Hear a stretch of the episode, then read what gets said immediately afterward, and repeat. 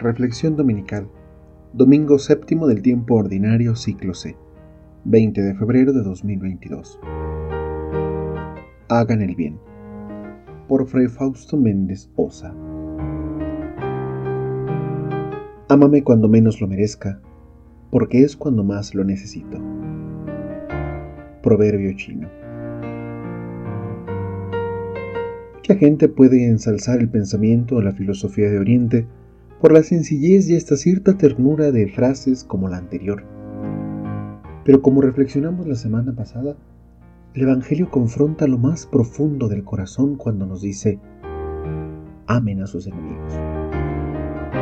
Si bien el proverbio habla de cierta empatía con una persona que no se merece nada, por una u otra razón, el Evangelio no se anda a medias.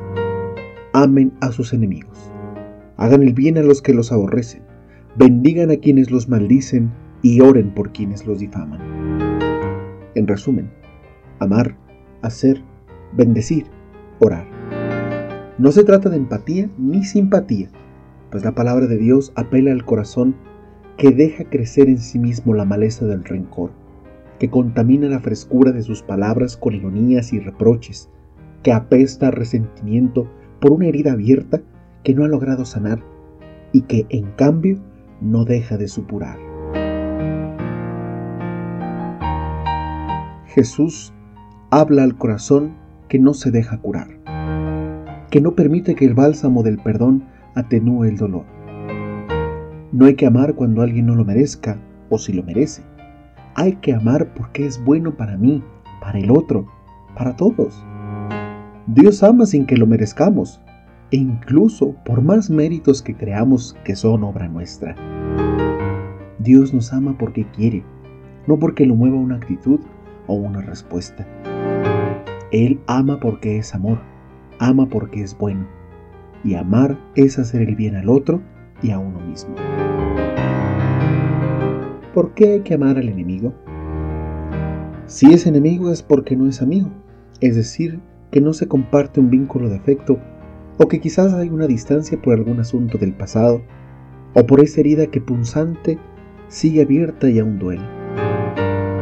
Estamos heridos, lo que no significa que no seamos capaces de amar, pero si no perdonamos, envenenamos nuestro corazón y tarde o temprano terminaremos esparciendo veneno.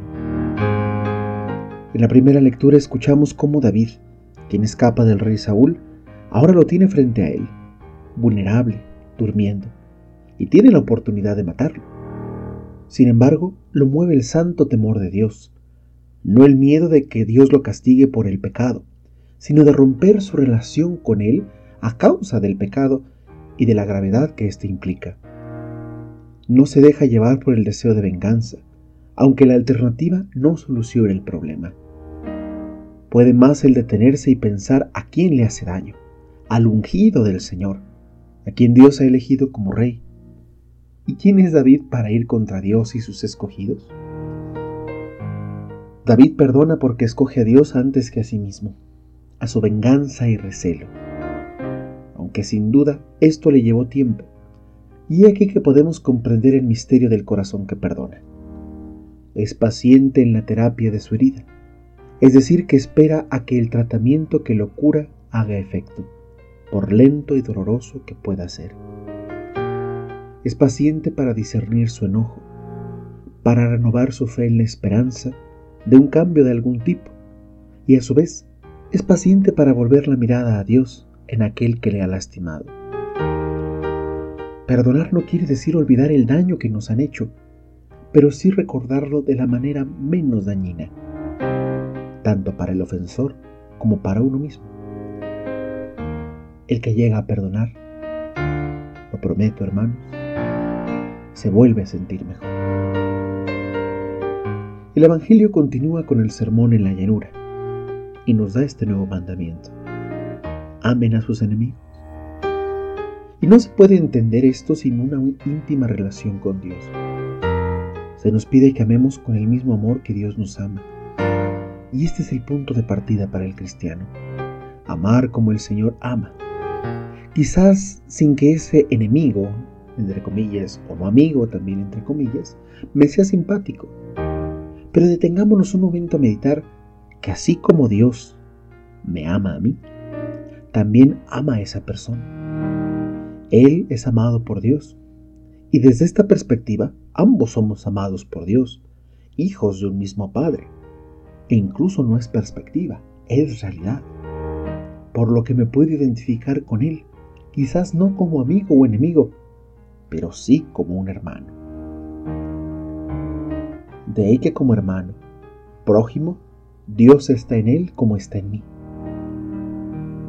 El reto inicia cuando necesitamos ver a Dios en esa persona, en esa persona que nos hizo daño específicamente, y ser capaces de perdonar por el amor que sostiene nuestra vida, y no por un mero interés político o social.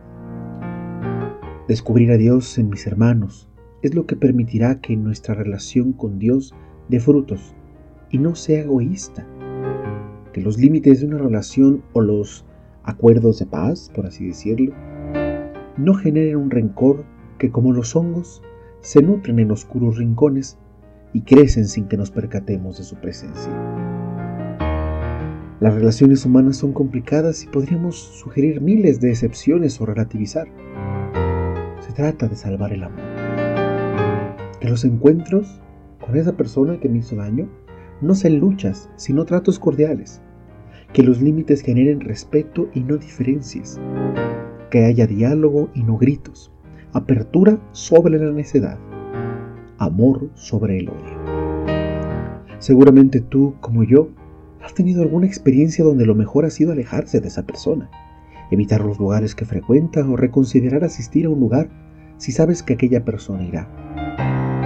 Puede que no le des importancia, aunque te incomode, o puede que te importe y provoques incomodidad en la medida en que nuestro proceso avanza, somos capaces de establecer relaciones más sanas y maduras después de una ruptura, limitar para respetar y no para bloquear. El amor que buscamos es aquel que se realiza en la plenitud del hombre, libre de rencor y abierto a contemplar a Dios en cada corazón. Y qué difícil tarea, hermanos, ver a Dios en el enemigo, en el que me maldice, insulta o difama. Solo es posible si creemos en el amor que nos perdona cada vez que lo hemos rechazado, insultado o maldecido, negado o hasta olvidado. Así como elevamos la oración a nuestro Padre suplicando, perdona nuestras ofensas como también nosotros perdonamos a los que nos ofenden, volvamos a mirar a esa persona, muchas veces no grata, pero purificando la vista y tratar de verlo como Dios lo ve. Este domingo el mensaje del amor y el perdón van de la mano porque también nuestro enemigo es nuestro prójimo. ¿Y cómo debemos amar a Dios y al prójimo? Responde San Agustín. No se nos va a amar al prójimo más que a nosotros, sino como a nosotros. Es decir, debemos querer y desear al prójimo todo el bien que debemos querer y deseamos a nosotros, sobre todo la felicidad eterna. ¿Y quiénes son los prójimos a los que debemos amar así? Ciertamente son todos los hombres, sean cristianos, judíos, paganos, tanto amigos como enemigos. Y ojo, cuando se dice procurarle la felicidad eterna, no se trata de aplicar el famoso Señor, dame paciencia, porque si me das fuerza, te lo mando. No, no, no. Concederle el perdón para que esté tan en paz como uno mismo que se libera de la carga por perdonar. Enriquece esta enseñanza el Papa Benedicto XVI. Aprendo a mirar a esta otra persona no ya solo con mis ojos y sentimientos, sino desde la perspectiva de Jesucristo. Su amigo es mi amigo más allá de la apariencia exterior del otro, descubro su anhelo interior de un gesto de amor, de atención.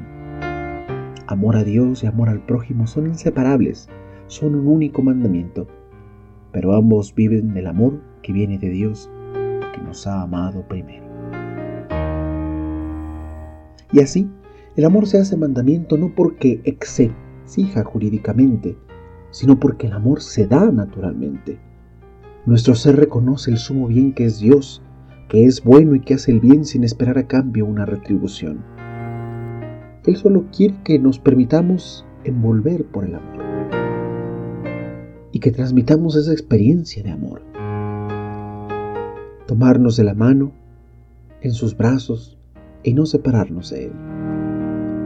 En pocas palabras, Dios nos ama y nos hace el bien porque Él es amor, y su amor transforma nuestra experiencia íntima de Él en un don para los demás, salir de nosotros para hacer el bien a los que nos rodean.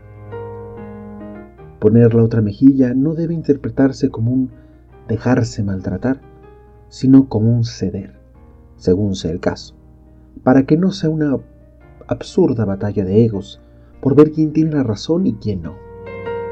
Lo extraordinario del cristiano es su búsqueda de Dios en el perdón y la misericordia que de Él ha recibido, compartiéndolo a los demás, porque la perfección del amor se encuentra en la caridad. Hermanos, ¿qué es la caridad? En resumen, amar, hacer el bien, bendecir y orar. Bendice al Señor, alma mía, que todo mi ser bendiga su santo nombre. Confío, Señor, en tu misericordia. Se alegra mi corazón con tu auxilio. Cantaré al Señor por el bien que me ha hecho. Y así poder decir, Dios contigo, conmigo, con nosotros. Dichoso domingo.